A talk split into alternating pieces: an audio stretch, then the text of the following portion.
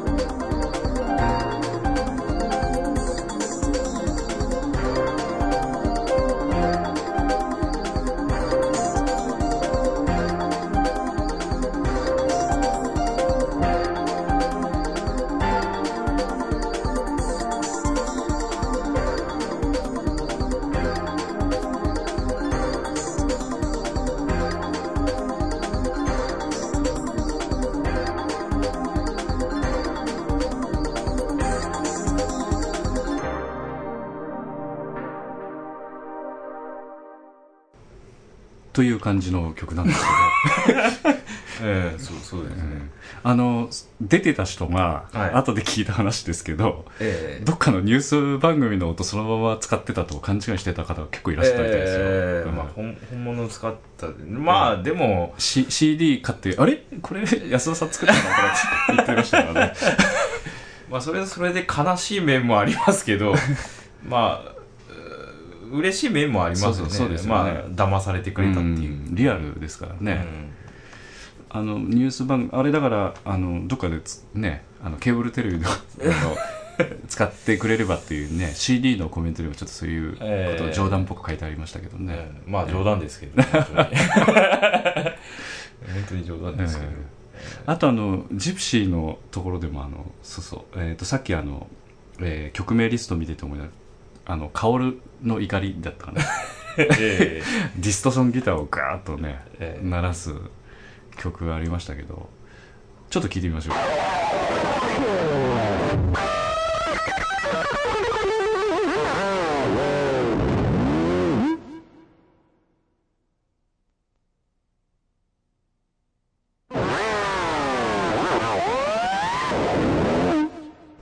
まあという感じと、えまあ、下手なギターですね。ちゃんと弾けよっていう、うんまあでもあああれはあれでまああの音楽作る人でああいう風なギター弾く人ってのは珍しいのかどうかちょっと分かりませんけどね、えどうなんですかね、ーえー要するにあの出てるその人があの、うん。暴力的行為を行う時にバックでぐわーっとこう流れてたっていう曲ですよねあれね。覚えてないの？いや覚えてる覚えてる、うん。まあ出てくる前にちょっと流したっていう感じやね、あれもあれであの 確か初日にあの音がななかったんじゃうんない？あそうそうそうそうでなんか音欲しいよねということで急遽あのええ。2日目に作って持ってきて、うん。あの急遽合わせたっていう感じでしたね、あれはあれで笑いましたよ。なん。かまあ今だったらもうちょっとなんか違うアプローチしたと思うんですけど、そうですようねん。まあやっぱり機材のこともあるんで、うん、うん。今と全然状況が違うもんですから、ですよね。うん。あとあのえーっと曲いろんなまあ曲という切り口で考えるとあのなんていうかな。えーまあ縦の時とか、えーあるいは追っかけっこをした時とか、あのそのドラマドラマによって本当にちょっとその後押しをするようなね曲っていうのも結構今まで作ってたと思うしう、なんか面白い作ったものって何かあります？思い出るものって急に言われてもわからないか。わあうん急に言われてもねちょっと。うん。面白い面白い。うん えーうんいやなんかいいやとにかく今なんかいろんな公演があー。頭の中駆け巡ってますけど。そうですね立証。とうんまあたあのどれっうのは。そうですね。あのその中でちょっとねすこれは私の趣味なんだけど、はい。あのこ本公演ではほとんど使われなかったんですね、えー、とどういう曲かというと「アルジャーノンに花束を」っていう公演ではい。第4回特別公演で、はいはい。あの富山県の企画としてはい。公演した、あのはいはい。ありましたよね。えあの時にあのあの10番街の,、うんうんのあの「テンスアベニュー」っていう曲、うん。あの要するに、えーっと主人公がニューヨークに、まあ、出て、うん。でニューヨークの場面に切り替わる時の前の時に流れる曲なんだけど、まあ、あの演出の東さんのおそらく意向だったと思いますけど、そこまであんまり曲を、まあ、流さずに、まあ、20秒もいやない。ないね。ないね。えー非常に10秒ぐらいでさっと終わってしまって、うん。でもあのあの曲聴くとそのなんていうか芸術家がこういっぱいこう集まる雑踏としたそのなんていうか何とも言えないこうなんていうかな少しこう色気のある街並みっていうかなんかそんな感じの曲にすごく聞こえて非常に私気に入ってるんですけどね。まあそこ そこまで深くかは考えてなかったですけどまあでもあのニューヨークっていうのは、うんまあイメージとしてうんあの意識してうん。作りはしまし,、たつもりですね、であのサックスをね、ええ確か弾いてもらってましたんで、ええすごく色気のあるええ感じになってますけど、それがね本番で10秒しか使われなかったのでちょっと残念だったんですけどでも要するに劇の曲を作るっていうのはそういうところがあるところがまた面白いんですよね、うん実際こういろいろ作ったんだけど実際ほ,、まあ、ほとんど使われないに近いような使われ方をしてしまったり曲を聴いてもらうわけじゃないからうね、ん。まあその本番では10秒しかかからないけどもうん。あの曲自体は1分半ぐらい作らないとうんうんやっぱりうんこう成立しないんですよねね。作る側としては、あれはあれであの非常にいい曲だったなと思ったんで、まあまあえっと三悟君のリクエストではないですけど私のリクエストということで、はいはい。ええ。えーアルジャーヌンに花束をより、えーテンスアベニュー。はい「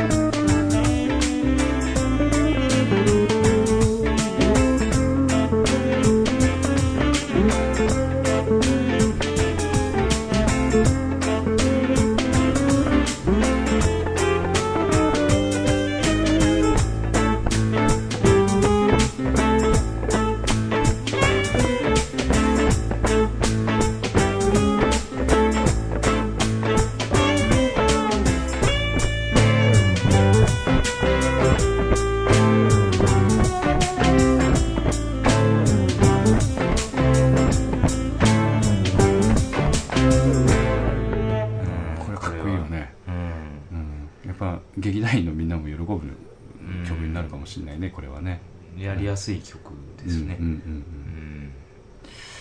あのす要するにあの音楽を作るということに関してはそのまあ芝居ということを見に来られる方はほとんどまあ意識をされずに聞かれる、うん。もう当然そういう立場のものなんで、うそれでいいんです、うん。うん。でも作る側からするといろんなさまざまな毎回テーマが与えられるっていうかね、うん。色が違うあの本があってストーリーがあって、うん。役者があってそれ演出の考えがあって、うん。ということでねいろんなテーマが与えられるんで非常になんかやってる方とすればあのちょっと毎回追われますけどね、うん。ええ。まあ追われるけどそれはあのなんかやってる方としてはいろいろ楽しい面もあるんじゃないかなと思うんだけど。うん。まあその苦労と楽しみっていうのはまあうん相反なんかうんなんていうの表裏一体のもので、うん。うん一緒なんですね結局。まあ苦しみでありうん。楽しみであるみたいなところがあるんで、うん。それをどうあのうまく自分の中で処理していくかっていうのが、まあ課題だと思うんですけど。ね。まあ、ここ最近は特にあのパソコンで作るようになってるんで、え。あの今までとは違ってそのあの曲の構成とかえうん。テンポとか、うん。そういうのは後でもうい後で修正しながら作っていけるようないくらでも後からこう手直しが効くような制作環境にあるのでうん。そういった意味では本当に、えーありがたい状況になったなとうん。ここ数年は思います。昔はもう一つのあの手直しの部分があったらもうもう全部ゼロから作り直さなきゃいけなかったんで。最初の当たりの付け方がまず設計の80%でね、ええ。もうその段階でもう決まるっていう感じですよね、えーだからそれが苦しかったんですね、でも正直。でもそういう訓練してたから今楽なん